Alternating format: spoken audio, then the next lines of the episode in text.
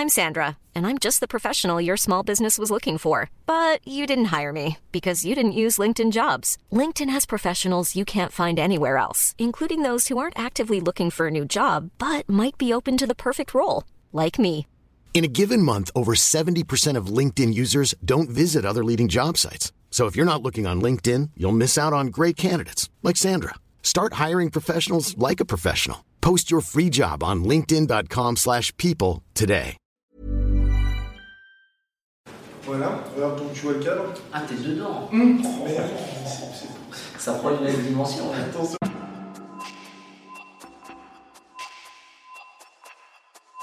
Tous les rêves que j'avais pendant euh, l'adolescence, je suis en train de les vivre aujourd'hui. Moi, je suis là pour vous montrer mon vrai moi, ce que je suis capable.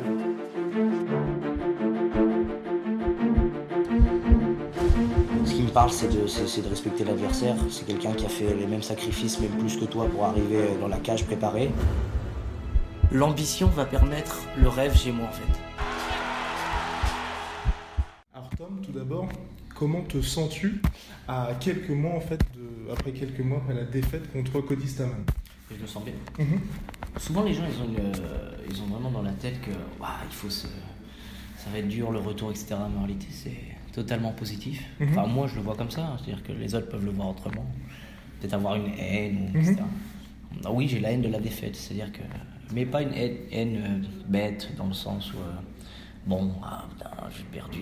Non, plus, une, une- plus la haine, faut, cette défaite, il faut avoir cette haine de la défaite, mais plus en trouvant euh, tous les ressentis euh, de ce qui s'est passé en combat, déterminer une nouvelle méthode qui va prendre en compte bah, ce qui s'est passé pendant le combat, tout ce qui a fait ton succès jusqu'à présent, et puis un petit peu euh, quelque chose en plus qui fait que ça va expl- exploser au prochain. Donc euh, je suis plus dans ça, moi, en fait, plutôt que dans le coup de blues. ou- Et par rapport à ce combat-là, donc une défaite par décision partagée, euh, quelle a été ton analyse de, de l'après-combat Qu'est-ce que tu aurais voulu faire différemment finalement? Bah, disons que je pense que les gens l'ont vu, à partir du deuxième round, il y a une baisse de régime. Mhm. À un moment où d'habitude, c'est plutôt moi qui accélère, surtout face à des lutteurs qui, qui ont un- une baisse de rythme à un moment donné, ils sont tellement explosifs. Mais euh, bon, les gens l'ont remarqué, puis j'étais physiquement amenuis pour des raisons XY qui sont hors combat, que je, dont j'ai pas vraiment envie de, de parler. Mais ce qui m'intéresse vraiment, c'est comme j'ai dit un peu avant, quoi, c'est-à-dire que je vais aller puiser euh, tout ce qui s'est passé et traduire ça positivement, c'est-à-dire trouver une nouvelle méthode. Même si tu étais amenuis Mhm. physiquement, qu'est-ce qui a fait qu'elle n'est pas au niveau technique, physique, explosif Tout ça, et dans tous les domaines. Et moi, ce qui m'intéresse, c'est ça. Et euh, bon, j'avais déjà perdu précédemment. Bon, Mhm. Enfin, c'est pas trop régulièrement, hein, c'est bon. Mais euh, ce qui m'intéresse, c'est plutôt de voir ça. Et de, quand je me souviens comment j'ai été boosté au dernier combat, enfin, le dernier combat que j'ai perdu, là, c'est le deuxième. Il faut pas que ça s'enchaîne, mais enfin bon.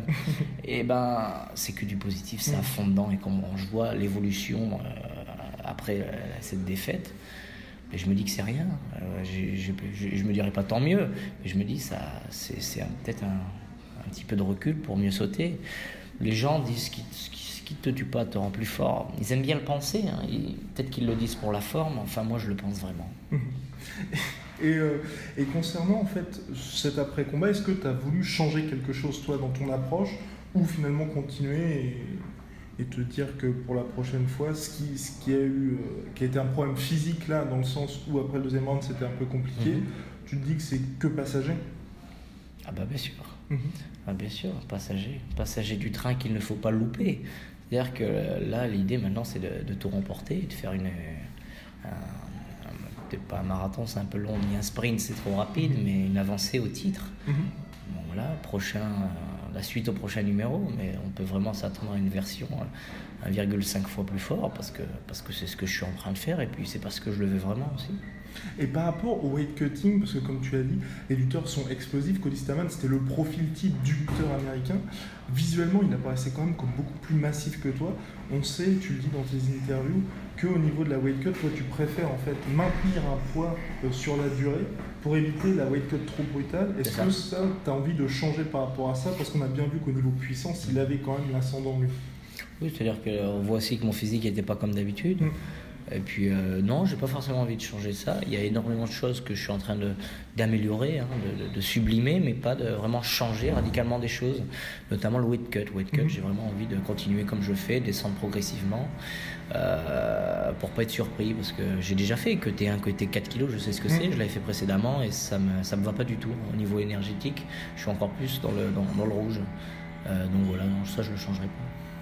Et quid de ta relation avec l'UFC Parce qu'on sait que certains combattants sont dans les petits papiers de Dana White, toi il te voulait depuis hyper longtemps, mais tu avais vraiment euh, fait ça intelligemment dans le sens de vouloir faire tes preuves Obama avant de signer. Euh, est-ce que cette défaite a changé quelque chose finalement ou est-ce que euh, ça se passe toujours bien Ils t'ont directement appelé pour un prochain combat ou tu as voulu prendre le temps? Non, bah si, si, il y a eu quelques mois entre, entre les deux combats, hein, mhm. octobre et là, avril qui arrive c'est plutôt moi qui mets le, rythme. Mhm. Je viens quand je suis prêt, je viens quand quand j'ai quelque chose à donner, quand il y a, quand il y a, une amélioration. Et puis, euh, non, les, petits papiers, euh, non, je pense pas vraiment qu'il y a de, petits papiers, c'est juste euh, fais ton combat, combat, gagne, et puis quand tu buzzes, eh ben, on a envie que tu combattes encore mhm. plus, et forcément quand tu buzzes pas, bon, bah, tu, tu restes un peu sur le côté. Mais moi, ça me parle, hein, cet, aspect, cet aspect un peu de, de méritocratie euh, au chaos. Hein, quand il voulait immédiatement que je recombatte après euh, Patrick Williams. Mhm. Bon, bah, j'ai attendu. Euh, j'avance à mon rythme, hein, comme j'ai fait depuis tout petit. Et puis, je pense que c'est pas parce que je suis à l'UFC maintenant que faut commencer à changer les choses. J'ai toujours fonctionné à l'instinct. Mhm. ça a marché, donc je vais continuer comme ça. Et donc, est-ce que l'objectif est toujours de remporter le titre? 25-26 ans J'ai quel âge là? Ça dépend. J'ai 24, il faut que je me, je me grouille. Mais euh, bien sûr, c'est l'objectif. Mhm. C'est vraiment la, trame euh, principale euh, dans cette vie professionnelle et puis dans mes, dans mes passions, c'est le MMA. Donc j'y reviens toujours. Je peux faire énormément de choses. J'ai la chance de faire beaucoup de choses. C'est le MMA mon truc et, j'ai vraiment envie de, gagner, oui. Je ferai tout pour surtout. Et puis, puis on verra ça déjà au prochain combat. Et donc un mois après ton dernier combat, tu étais à New York pour l'UFC 217. Tu as vu le changement de ceinture dans ta catégorie, donc les bantamweight. Est-ce que tu peux en dire plus sur justement cette catégorie où il y a des tueurs à tous les niveaux, dans le sens où il y a un trio de tête qui se dégage, donc Cruz, le champion d'Ilacho, Gabrant, mais aussi Rivera Lineker qui sont extrêmement dangereux. et puis il y en a même Moraes, tout ça. Enfin, il y a énormément de. Tant mieux, encore une fois. Tant mieux. Moi, j'ai vu, euh, j'ai vu donc physiquement, j'étais à New York. C'est mhm. aussi pour voir JSP qui est un ami, mais j'ai vu, j'ai vu, j'ai vu la, fréquence des coups, le niveau qu'ils ont. À la fois, ça m'a rassuré parce qu'on voit qu'on n'est pas très loin, ou alors pas si loin que ça. Et puis, et puis à la fois, on voit qu'il y a du travail parce que être champion, après, la ceinture, faut la garder. Hein. Je parle pas comme si j'avais déjà la ceinture, mais enfin, c'est c'est un travail d'une vie et moi c'est là où je vais arriver. Mais euh, j'ai la chance ou alors la malchance, mais encore une fois, comme ça te pousse à être encore meilleur, je pense que c'est que du positif, mhm. à avoir une catégorie où effectivement ça pète dans tous les sens. Quoi. Il y a énormément de niveaux, mhm. plein de styles, plein de profils, plein de mecs euh, durs et expérimentés. Donc voilà, bah, c'est à moi de faire le taf. Et par rapport à ces top fighters dans leur catégorie, on sait que ce sont vraiment les stars de leurs équipes. Est-ce que toi, tu as cette envie éventuellement de, changer, d'aller ailleurs Parce que là, on t'a vu dernièrement sur les réseaux sociaux, tu as pas mal voyagé pour justement parfaire tes skills dans telle ou telle discipline. Est-ce que toi, tu as cette envie de t'éloigner un peu de Jackson Wing pour, euh, pourquoi pas changer de coach ou autre Ouais, bah, c'est-à-dire que j'habite euh, à, l'heure actuelle, bon, il n'y a peut-être pas eu la transition médiatique entre les deux, mais je te le dis, j'habite à Las Vegas maintenant. Mhm. Donc euh, j'ai déplacé mon camp là-bas pour des raisons professionnelles.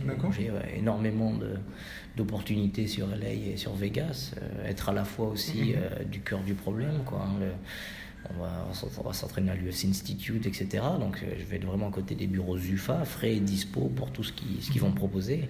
Mais euh, vraiment, le, truc principal, ce sera l'entraînement. Donc si j'ai déplacé, c'est aussi parce que niveau entraînement, j'ai ce qu'il me faut aussi là-bas. Mhm. Et donc c'est ça en fait. J'habite Vegas maintenant. Et toujours coaché par Greg Jackson ou? Ah bah ça va être dur. Hein. je suis à Vegas. C'est-à-dire que le camp est à Albuquerque, mais je m'entraîne à Vegas. Non, bah du coup je vais, je vais m'entraîner. Euh, un petit peu partout. D'accord. Toujours un peu comme à Albuquerque, à huis clos, avec mhm. mes entraîneurs, mes sparring, pour faire ce que j'ai à faire. Et donc l'UFC Performance Institute, on en avait parlé précédemment avec Francis. Est-ce que tu as déjà eu l'occasion d'y aller? Qu'est-ce que toi t'en penses? Bah, C'est un camp magnifique, hein. c'est une belle structure avec tout ce qu'il faut. Hein. C'est une Ça me fait penser un peu comme euh, Manchester United, ils ont vraiment ce truc scientifique, médical pour l'équipe de mhm. foot qu'ils n'ont jamais fait ailleurs. C'est un peu ça. Hein. C'est c'est magnifique, il y a tout ce qu'il faut. Et bon, il faut savoir que j'habitais avant d'habiter à Albuquerque, j'habitais à Las Vegas, mhm. donc je connais bien cette ville.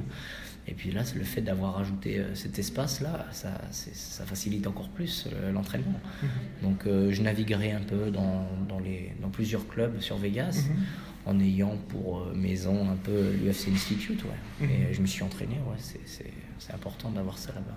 Et ce choix-là de changer donc aussi bien de team que de lieu, en fait, c'est uniquement pour l'aspect sportif ou aussi pour les opportunités, peut-être en acting ou mannequinat C'est ça, c'est ça, c'est ça. Bon, ce qu'il faut se dire, c'est que ce que je me dis en tout cas, c'est que c'est à 100% mhm. le MMA, rien d'autre. Aussi un petit peu d'autres choses quand même. Mais euh, en tout cas, pour ces autres euh, flèches hein, que mhm. j'ai, c'est plutôt plus tard ou alors euh, à la suite d'un combat. Je viendrai pas entrer les deux en dualité. Mhm. la, priorité, c'est sur le MMA, rien d'autre. Mais c'est sûr que le fait d'être à côté de Los Angeles, qui est une plateforme médiatique pour l'UFC et puis pour tout, bah, ça va aider. Et puis, euh, comme je t'ai dit, hein, être, euh, être euh, à Vegas, à côté des bureaux UFA, mm. leur montrer que tu es frais et dispo pour mm. travailler avec eux, devenir un local et te mm-hmm. développer en tant que local à Las Vegas. Las Vegas, c'est aussi cet endroit où il y a les plus grosses cartes. Donc, commencer à taper à chaque fois sur des combats à Vegas, Vegas, Vegas. Et puis là, est-ce faut qu'il y ait les résultats? J'en doute pas. Est-ce que tu t'en doutes pas, j'espère eh ben, eh ben, à partir de là, euh, ben, ça va exploser. quoi. C'est le mhm. plan. Donc, euh, partant du principe que rien ne se passe comme prévu, on verra bien. Et aujourd'hui, pour terminer sur Greg Jackson et les grosses teams, qu'est-ce que tu penses, toi, en fait, de, ce qui se passe actuellement sur notamment les résultats de Greg Jackson depuis un an euh, Ils sont largement en négatif? Est-ce que tu expliques ça par le fait que les combattants qui, sont comme toi euh, ou comme euh, TJ Dillashaw avant, euh, privilégient en fait de monter leur propre team complètement, qui soit complètement à mhm. disponibilité pour eux, ou finalement qu'il y ait une baisse globale du niveau de cette équipe? Bah, C'est très cyclique, hein, c'est-à-dire qu'ils ont. Là, on, est en train de les, les qualifier d'équipes vraiment en baisse de régime, mhm. qui ont que des résultats négatifs. Il ne faut pas oublier qu'ils viennent avec Holly Holm, une ancienne championne du monde. Euh, elle a failli l'être dans deux KT, John Jones, euh, Carlos Condit, Donald Cerrone. Donc il faut un peu leur redonner leur lettre de noblesse. Hein. C'est une équipe formidable. Perte de vitesse, pourquoi pas, mais ça arrive à tout le monde. Bon, je me l'explique plus comme ça qu'autre chose. Hein. C'est un cycle, hein. c'est peut-être la fin d'un, ils vont retrouver un second souffle avec une, une, autre génération plus jeune qui monte aussi. C'est la fin d'une génération, même s'ils sont toujours là. Bon, on n'allait pas le dire à Donald Cerrone, mais c'est un peu ça. Bon, c'est un peu ça. Mais, euh, mais c'est ça, ouais. Mais ils vont revenir, ils vont revenir, il n'y a, pas de doute là-dessus. Ok, super.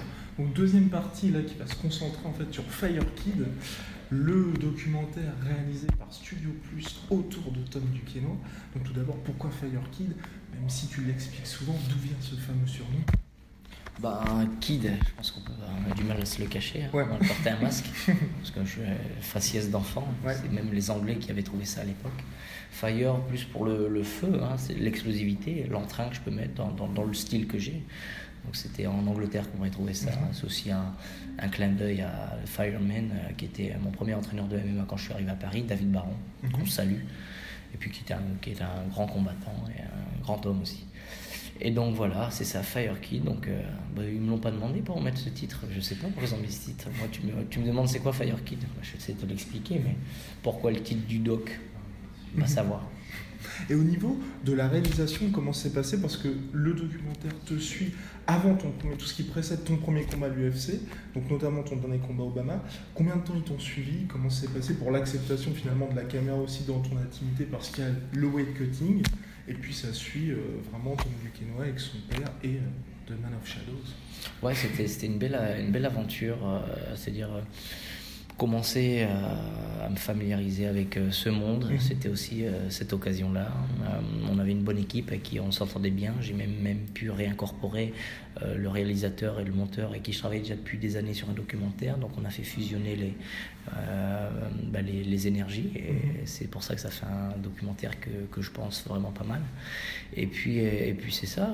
Après, ils se sont liés. Euh, ils étaient vraiment euh, dans l'ombre, un travail de l'ombre. Je les ai pas trop sentis, mais à la fois, ils étaient là quand il fallait. Ils savaient poser les bonnes questions au bon moment, sans être trop, sans être trop là. C'était, ils étaient pas trop présents, enfin omniprésents sans trop être présent, tu vois. Mais de loin. expliquer, ouais. Et, euh, et, voilà, et voilà. Et c'est donc c'est sur la période du de l'avant-dernier combat Obama mhm. jusqu'à l'ascension euh, à l'UFC. Donc c'est ça couvre à peu près 9 mois de ma vie. Donc il y a du Dublin, il y a du Albuquerque, il y a du il y, a, du Paris, il y a aussi tous les stages que je fais un peu partout en France. Donc c'était vraiment intimiste, vraiment quelques, ils ont vraiment su, euh, j'en dis pas trop, mais donner euh, euh, toutes les dimensions un peu hors MMA, hein, parce que le sujet c'est combattant de MMA, mais c'est surtout tout ce qui se passe autour, les petits tips, mhm. les moments qu'on ne voit jamais en off. Et bah, Dieu sait qu'ils sont riches, tu vois. Donc, c'est toute cette dimension humaine, philosophique, artistique, qu'ils ont eu tellement de, ils ont eu un énorme talent à, le mhm. montrer à l'écran et c'est un peu ça moi qui m'intéressait dans le projet même si je savais pas que ça allait être aussi bien fait. Mhm. C'est vrai que c'est une sorte d'embedded en fait plus plus ah centré sur toi. Euh, évidemment je suis obligé de te poser cette question là, la fameuse question du timing en fait puisque ça va sortir en avril. Euh, on nous a souvent posé la question nous sur les réseaux sociaux en fait par rapport à cette annonce là, c'est pourquoi maintenant finalement? Bon, C'est-à-dire que euh, depuis, euh, depuis 5 ans, j'avais un ami qui, qui, me suit, donc on a, une, mhm. on a une base vidéo euh, incroyable. Là, Bonne Pioche est, est, arrivé et, avec Canal et mhm. ils nous ont demandé tiens, on peut, on peut, faire quelque chose sur cette année, un thème bien précis. Et comme ça s'accordait bien au niveau des, des, individualités, et puis que c'est un média conséquent, mainstream, intéressant, qui font des choses de qualité on a tout posé autour d'une table et puis ça c'est bien bien entendu donc on a, on a signé c'était magnifique. Et donc euh, on te voit sans en dire trop dans le documentaire que tu es quand même assez seul avec, euh, avec ton père et mais vraiment triste tu sais il y a vraiment garde rapproché, mais notamment dans Wake Cutting, où finalement c'est un combat avant combat. Et aujourd'hui, puisqu'en plus tu as quitté Greg Jackson pour voler tes propres ailes, est-ce que ça c'est pas trop pesant de temps en temps, cette solitude finalement du combattant de bah, elle, est, euh, elle est ton meilleur ami ou ton pire ennemi. je pense que dans mon cas, c'était en plus mon meilleur ami. Mhm. Tu es toujours seul, tu es seul dans ta performance, dans tes doutes au quotidien. Je pense que ça te tend à être plus fort, ça mhm. tend vers le positif. Hein. Bah, la solitude d'un combattant, c'est ça, c'est important. On compare souvent à l'art, tu vois, la, mhm. la, la, la, solitude. Ils, parlent, ils disent que. C'est Léo Ferry qui disait ça, il disait que l'art est une excroissance de, la solitude, ou alors plutôt que la solitude crée une excroissance d'art. Je pense que c'est un peu le cas, c'est-à-dire que si tu veux envoyer vraiment dans, ta dimension artistique, moi ce que je ne me compare pas à un artiste ou j'ai pas envie de me faire mousser en disant que je suis un artiste, mais mhm. le parallèle est complètement logique pour moi. Si tu veux envoyer vraiment dans ton art, comme moi j'envoie dans mon combat, euh, au quotidien, tu es obligé avec ton pinceau de créer des entraînements, dessiner des trucs, euh, mélanger deux bouts de ficelle pour que ça fasse quelque chose.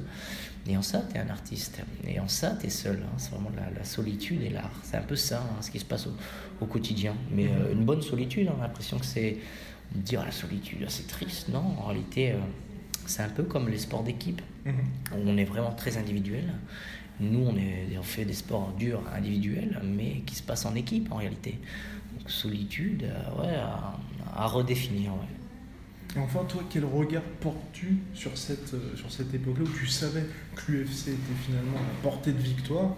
Est-ce que tu as euh, des choses que tu aurais aimé faire différemment, même si tu as été chercher les deux ceintures Mais. Euh, non, tu sais, non, non, non, non, non, non. Déjà parce qu'on ne peut pas revenir en arrière. Tout à fait. Et puis surtout parce que faut, pour aller de l'avant, il faut comprendre qu'il y a des choses qui ont été mal faites, pourquoi pas, avec mhm. d'autres bonnes. Donc on ne peut pas dire à un moment donné.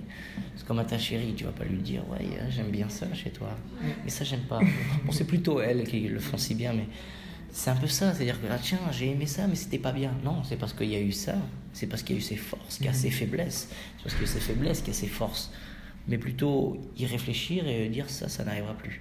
Ça, c'était bien, je vais le faire encore mieux. Mmh. Et là, t'évolues. Et enfin, est-ce qu'une suite, on va dire qui sort en 2019, Fire 2, juste avant ton combat pour le titre, ce serait pas mal ça? Bien sûr, ça j'ai pas mal gagné les prochains combats surtout. Mais je suis à fond dedans. Non, sérieux, je suis à fond dedans. Mmh. Et puis pourquoi pas une suite? Parce que ça s'est super bien passé. Mmh. Demain c'est l'avant-première. Tu vas y être, tu vas voir. Et euh, c'est vraiment un beau documentaire et j'invite tout le monde à, se rendre sur la plateforme Studio, Studio Plus de Canal, mais pour en voir, en voir un peu plus, parce que c'est vraiment une belle série. Euh, soit les réals ou alors le, monteur ou alors euh, tous les personnages dedans. C'est un documentaire, c'est pas un film, donc on a envoyé nos tripes dessus, tu vois. Moi, le, projet, il m'a plu dès le départ et ça s'est magnifiquement bien passé. C'est un truc où c'est un peu plus qu'un doc, c'est un truc, tu vas chercher les tripes, il y a énormément de dimensions dans ce. Il y a la quête, mhm. mais surtout euh, plus que concentré euh, sur la destination, tout le voyage qui vient avant. Voilà, c'était l'interview de Tom Duquesnoy pour Firekill qui sortira bientôt sur Studio Plus. Bon courage pour la suite, Tom. Merci à toi. À la prochaine. People are always saying about the talk and I talk and I talk and I talk, but guess fucking what? I back it up.